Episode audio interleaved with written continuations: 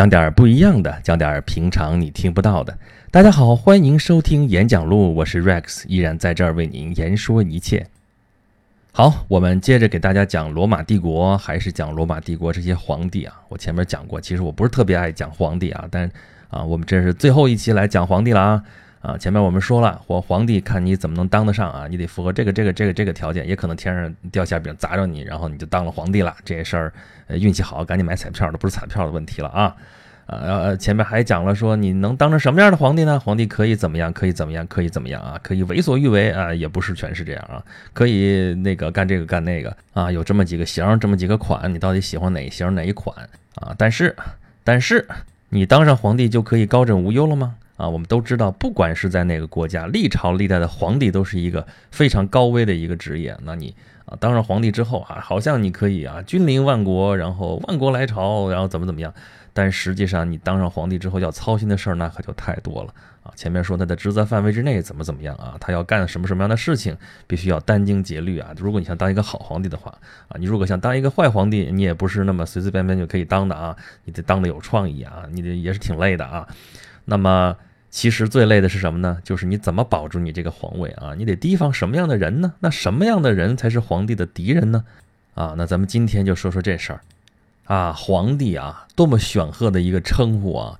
在东方，尤其是在中国，这个皇帝就叫做天子。那天子，天子，除了老天之外，他就是最大的。但老天你又看不见摸不着，那呃，这统治阶级想说啥是啥就是啥。所以啊，这这这都是万万万万人之上。啊，那他能怕谁呢？对吧？你有那么大的权利，你还怕谁呢？啊，那怕的人可多了。这个皇帝，咱前面说了，高危职业啊，真正得善终的皇帝非常非常的少啊。被害死的、被篡位的、被弑君的，然后被敌国给攻破的，怎么怎么着啊？亡国之君啊，这这这非正常死亡的皇帝那太多太多。在罗马也一样啊。这罗马这个真正得善终的皇帝也不多。那皇帝他就都是一般会有什么样的结局呢？或者说皇帝都怕什么样的敌人呢？首先，第一条叫枪杆子里面出政权，这个古今中外概莫能外。尤其像罗马帝国这样的国家啊，这是军事帝国，这个起家皇帝起家就是靠的军队。那么谁能推翻他这个地位呢？那也是掌兵权的人，谁呢？军团士兵啊。这个罗马帝国的驻军啊，有点像中国的唐朝，就外重内轻啊，就是中央其实没有多少兵。啊，尤其是在权力的中心罗马，你一个将军，你带着一堆兵，你到罗马什么意思啊？你耀武扬威，你这不就是要夺权吗？啊，所以历来规定的这个带兵的将军是不能进罗马城的啊，甚至整个意大利地区你这都不能进。那当时就是在罗马北边有一条河，非常非常小的一条河，叫卢比孔河 （Rubicon）。啊，当年凯撒带兵就是在这个河之前颇为踌躇了一下，有一篇著名的文章，我为什么跨过卢比孔河？就是因为这个罗比肯河就是罗马的本土和外省的一个交界，跨过这条河就意味着他在他要挑起内战了。那么你看，凯撒之所以获得这样的地位，被称为 Caesar the Great，凯撒大帝啊，虽然他没有称帝，但是他叫 the Great，他就是因为他有兵权，在内战当中他成为了最终的胜利者。那么他的继任者屋大维最后也是因为有兵权啊，所以才战胜了啊挑战者啊，也是凯撒的一个部将，就是安东尼，最后获得了这个啊，最后成为元首啊，成为奥古斯都啊，都是因为他有兵权啊。所以罗马帝国的这些凯撒也好，奥古斯都也好啊，这些后来带着这些称号的这些人啊，多数都是手掌兵权，最后才能坐稳这个皇位。所以，那么你说皇帝怕谁呢？那怕的可不就是说这些啊，住在边疆，然后手握重兵的这些军阀们，对不对？啊，那他这些军人啊，这些罗马帝国的这些军人，那可没什么信仰。你说信神啊，那别给我说这套。什么忠君爱国这事儿，咱还是歇了吧。军人就认利益啊，你把钱给到了，你把资源给到了，你把军饷发足了，这事儿好吃好喝还带着我给你死心塌地，对不对？你如果没这东西给他们，那就那算了，别跟我说什么卖命不卖命的事儿啊。说不定那谁给我好处，我我我跟谁走，对吧？你不给我好处，我就跟你造反，就这么简单。啊，咱们上一期说到尼禄吧，啊，著名的暴君啊，说他最后的结局是啥呀？啊，就是被他西班牙的一个军阀加尔巴被他给推翻了，最后落魄到只好去自杀啊。这是当了皇帝，这罗马帝国自打有皇帝，这有已经有几十年了，这头一个自杀的就是尼禄，就是落魄自杀。但是加尔巴他自己虽然是他靠了军队，然后那个当了皇帝，但是他可是眼光其实没那么远。这个起兵之初啊，给这个军队做出各种各样的那个许诺啊，这封官许愿吧，对吧？但是，一旦当了皇帝，这事儿全都忘掉了，那被胜利冲昏了头脑，这不给皇不给那些士兵任何的好处。那你说这大头兵当然不干了这事儿，所以就把加尔巴又给干掉了，然后把他头给割下来，插在长矛的尖上，游街示众。哇，这不是一般的惨啊啊！而且从这些事儿上，你可以看出来，这罗马这皇帝真的是，你要真的混得惨的话，真的是毫无尊严可言啊，不像中国的皇帝啊。所以你说当皇帝什么东西最重要？掌握军权最重要。啊，这个元首塞维鲁他跟儿子说，因为他是军人出身，他说让军人发财，别人可以不管，因为他知道的很清楚，他的统治基础就是这支军队啊。如果手里这支军队比较听话，那他这个元首就这个位子就坐的比较稳。如果这个士兵哗变了，这个军队跟不跟他一条心，不跟着他走了，那这皇帝你就彻底玩完啊！甭说什么人民支持啊，甭说什么元老院支持，那些全是扯淡啊。那你说我维护住了军队的利益，是不是我这个皇位就一定可以稳了呢？啊，也不见得啊，你没那么简单的啊！你想维护住一支军队，怎么能稳住军心？那可不是说你光嘴嘴皮子动一动就完事儿了，对吧？你得那工作你得做得细，做得到位，对吧？怎么说呢？你首先你得优待军人吧，对吧？还有好多好多的细节，你在那个军队当中你要安插亲信，那部队有什么动向你得了如指掌，对吧？你得委托何人？你你一个皇帝你不能光杆司令吧，对吧？所以说你得委托人，你得找着人去帮你带兵。啊，找的这个掌兵的这个人呢，你说他太能干了也不行，那无能之辈那根本带不了兵啊，就只会给你造麻烦。那你你要是找一个太能的人，太能的人你交给他了，这兵最后带带不带沟里去了，对不对？那这事儿真不是那么容易的事儿啊。然后这国家养兵千日，你得用在一时，你不能让这个士兵太闲，太闲了之后他就给你生事儿。你还不能让他太忙，忙的累的怨声载道，最后这也不给你好好干啊！所以说，这个带兵打仗，这可真的是一门学问。你要做皇帝，要能把这个位置做好，这个能让这个部队能够啊，不至于说像赵匡胤似的，说哪天来，哎，突然给你来个黄袍加身，那给别人来个黄袍加身，你就惨了，对吧？好，这说的是罗马军团，但是罗马帝国的部队可不是只有罗马军团那些住在外省、住在边疆啊，防着那个野蛮人入侵啊，什么什么这些这些部队。不只有这些，在罗马刚咱说啊，外重内轻，但罗马并不代表没有部队哦。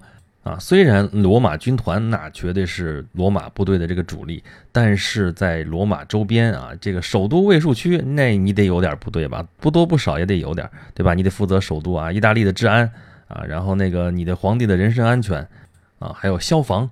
这个罗马那个时候的古代嘛，这个这个卫生条件比较差，然后房子挨房子，那房子有石头搭的，有木头的，就比较容易着火。咱们上一期还说罗马大火，那真不一定是怎么着的啊，说是尼禄点的，有说是基督徒点的，啊，真有可能其实就自个儿着起来的。因为罗马其实天天着火，那消防队只不过那次比较大啊，那着火了就得有消防队，你得往前冲。啊，我们这几天在持续关注天津的那个爆炸的那个事件啊，有一大批的消防队员冲在前面，然后他们都英勇的牺牲了，我们向他们表示由衷的致敬。虽然这是他们的职责所在，那罗马当时也是有这样的消防队啊。那么再有一支重要的力量就是禁卫军啊，按照我们中国的传统说法，这应该就是御林军了，对吧？皇帝身边的警卫部队。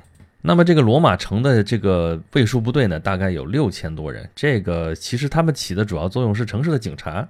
啊，对吧？罗马那时候没有警察这种编制，但是那个卫戍部队就得干这事儿。那么消防队嘛，很罗马天天找我刚说这事儿，那那那根本就闲不住。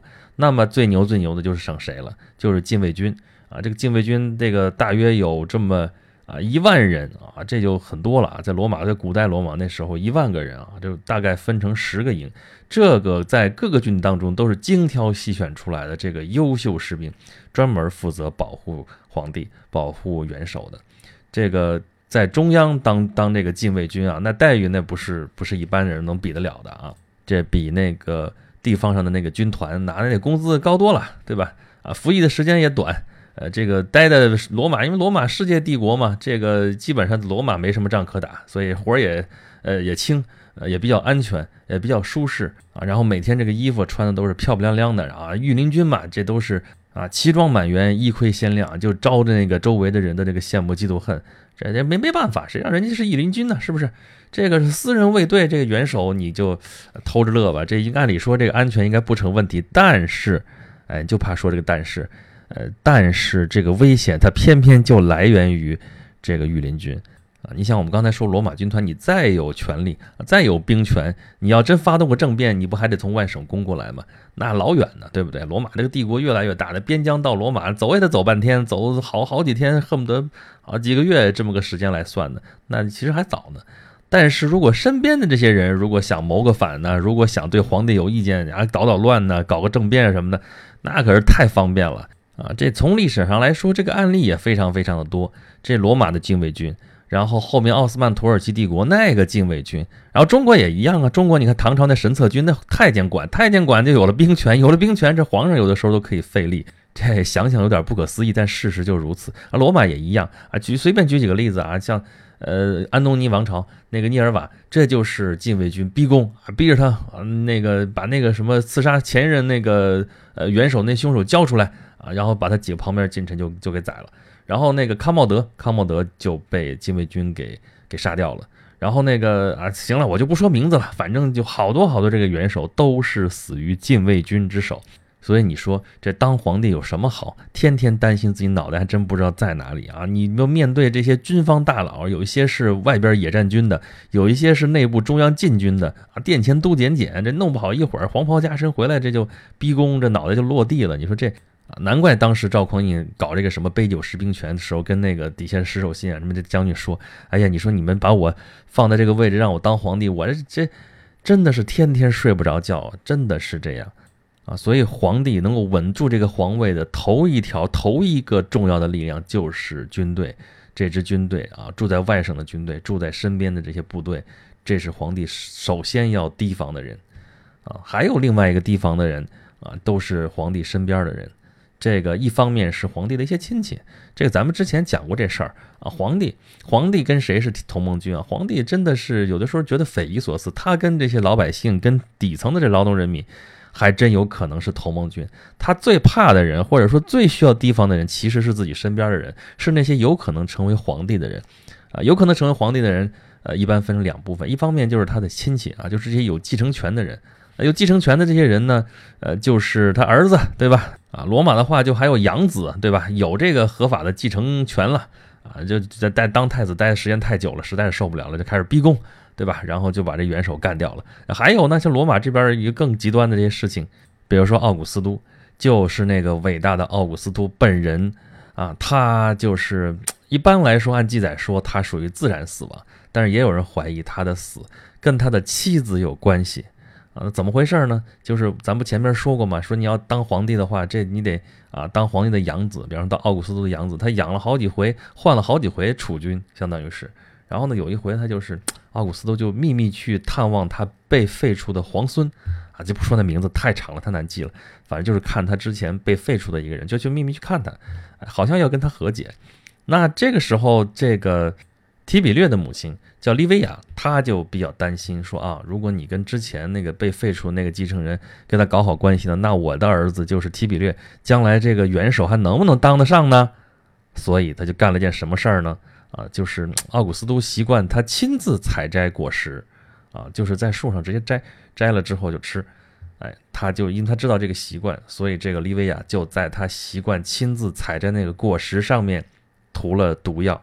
啊，然后他呢就做示范，他吃那个没没没涂过毒的啊，然后让奥古斯都吃那个涂过毒的啊，最后奥古斯都怎么着，不管怎么着，最后就死掉了啊，然后提比略就当了元首了。那到了提比略本人，他这个时候他老的时候，最后怎么死的呢？啊，一般来说说他是自然死亡，但是也有传闻啊，这个传闻可能性还挺高，就说就是被他的继承人就卡里古拉啊，就是那个。暴君啊，最荒唐的暴君卡里古拉给他吃的慢性毒药，最后他慢慢就得病，然后就死掉了。这不过这上面前面都是属于啊传言啊野史啊，也不一定就特别特别的有依依据。但是从侧面我们可以了解到，说啊当皇帝确实是一个非常非常高危的一个职业。啊，但是下面这件事情可就是真的不能再真的一件事儿了，就是说克劳迪，克劳迪，我们说啊，他一不小心天上掉馅饼砸着他了，然后当了元首啊，就是卡里古拉被干掉了，人家这士兵找着他，把他拖出来，还记那事儿吧？拖出来当了这个元首，当的其实他当的还可以，然后呢，他被他的妻子就给杀掉了，怎么回事呢？家庭晚宴，然后他的妻子啊叫什么阿格里皮娜，这个是尼禄的母亲，然后他是知道克劳迪特别爱吃。蘑菇，然后就给他特别爱吃的这盘蘑菇上面放了毒药，然后还要亲手送给克劳迪来吃。然后克劳迪吃吃吃吃着吃着觉得就恶心，哎呀，这个不舒服，怎么就往外吐啊？吐呢就把那个他吃那个毒蘑菇也给吐出来，那这药效就可能不起效了，是不是？那他妻子这叫一不做二不休，那你吐出来了，吐出来我再给你来一点，再给你接着下一副毒药，然后你这混到粥里边，说你就喝点粥吧，这这粥喝了对胃好啊。克劳迪那是那是毫不犹豫，然后一碗一碗粥喝进去，这就很快就死掉了。所以这事儿。你身边的这人，当然他这个妻子最后也没好下场啊！尼禄的一个大的一个罪名啊，世人对他说说他多荒唐，多么荒淫无耻。其中一条就是弑母，他把他的母亲还给弄死了啊！当然这块儿我们 普通人可能也是喜闻乐见，就喜欢看你说宫廷里边宫斗啊这些事儿。今儿你把我干掉了啊，今儿啊那个弑母了、弑父了、弑君了这事儿，呃，唯恐天下不乱。啊，从某种意义上来说是真的，而且历史上确有其事。当然不是所有的事情都这样，但确确实实有这样的事儿。那就皇帝身边的这些人，除了亲戚之外，还有别人吗？有啊，还有那罗马的其他的一些大贵族。这些贵族呢，啊，虽然没有直接的继承权，但是在罗马也是举足轻重啊。而且他没有实际的权利，他没有兵权的话，他可以搞点阴的，对不对？这这个皇帝如果是他们的政敌的话，他就会在手底下使小手段了，这可就多了。最常用的就是暗杀，暗杀这个刺客的这事儿可就太多了啊！大家先想想凯撒是怎么死的，他不就是被暗杀的吗？他都不叫暗杀了，他直接就过来就属于政变。我觉得就是那养老院里边一堆人啊，每人刺几刀，每人是这，他必须每人都得刺几刀。这样的话，每个人都不能啊置身事外啊，说这个他跟凯撒之死没有关系。哎，这事儿让我想到了这个，呃，当年看阿加莎克里斯蒂那个《东方快车谋杀案》，当时最后那个震撼来源于什么呢？就是我们通常的那个推理小说都会认为说啊，到底就猜谁是凶手，谁是凶手？我们看这个小说里边就是每个人看着都像凶手，但是那到底谁是呢？哎，他最后告诉你的结论就是真的是每个人都是，人人有份儿，所有可能杀他的人，最后真的每人都给了他一刀。这凯撒也是啊，他每个人给了他一刀，最后几十刀身中几十刀死掉了。那这个真正建立了帝国之后，这些皇帝那可不就是吃一堑长一智吗？就前车之鉴在这儿啊，阴间不远在夏后之时。这个凯撒怎么死的，大家都知道，都很清楚。所以他为了防暗杀，怎么办呢？那就得采取各种各样的措施。首先，呃，他的那个侍从要比普通军人的工资要给他涨工资，翻两倍啊，保证他的忠心耿耿啊。这个啊，必要的时候可以那个。挺身而出啊！当然这是其中一条，还有呢，就是那自己做好防护啊。我们知道罗马人平常穿那个那大袍子叫托甲，那托甲里边可能就是穿一件护胸甲，那真要有人刺杀的时候，那就可能能防得住啊。那那那，但是老是这样也不是个事儿啊，对吧？你你你你你防不胜防啊，对吧？你哪知道你的敌人到底在哪里？所以更加重要的事情，其实就是要学会驭人之术啊，你要有政治智慧。你要去了解你罗马的这些贵族，他们到底平时在想些什么，对吧？你要去揣摩，对吧？那个每个人这一句话、一个表情，他到底代表着什么？你就。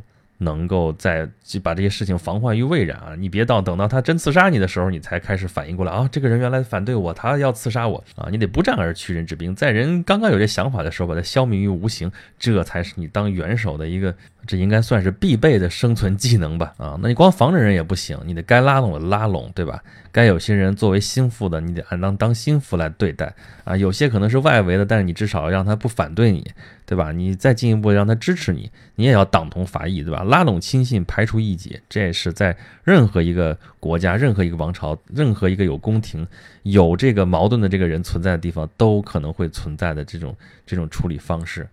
好吧，我们今天是讲了讲罗马这个皇帝，你到底是要提防身边的哪些敌人啊？有部队的，有身边的这亲人的，有身边的这些贵族的，啊，我前面一开头的时候我就说了啊，这是咱们呃这个系列啊，可以叫做演讲罗马这个系列里边呃最后一期讲。呃，罗马皇帝的这一期了啊，从下一期开始，我们讲什么呢？就开始讲点罗马的普通人。我前面也说了啊，这个其实我不是特别爱讲有关皇帝的这些话题，虽然皇帝的故事特别特别多啊，嗯，但是也是因为它特别特别多，太多了，所以有时候我觉得我在这多说两句啊，少说两句，其实关系并不是特别大。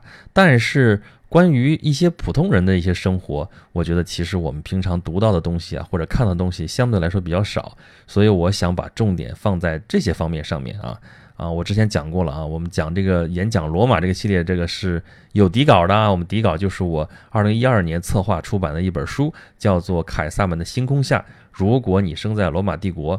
呃，这本书的作者是渤海坤啊，他是那个北北师大历史系博士啊，就专门研究罗马史的专家啊。他在博物馆工作啊，呃，原来在首博啊，现在可能要去故宫博物院工作了。啊，所以这本书的专业性是不成问题的。然后再加上我这个地方是啊，还算是能白活啊。然后这本书就是立足在普通人的生活，就是我们原来这个系列叫做硬穿越丛书。就是如果啊，因为前段时间穿越小说比较火嘛，啊，我们都是说，你说你穿越到那个古代生活去，你带着现代文明，你真的就可以在那儿呼风唤雨吗？啊，你就可以三妻四妾，你就可以啊走上人生巅峰吗？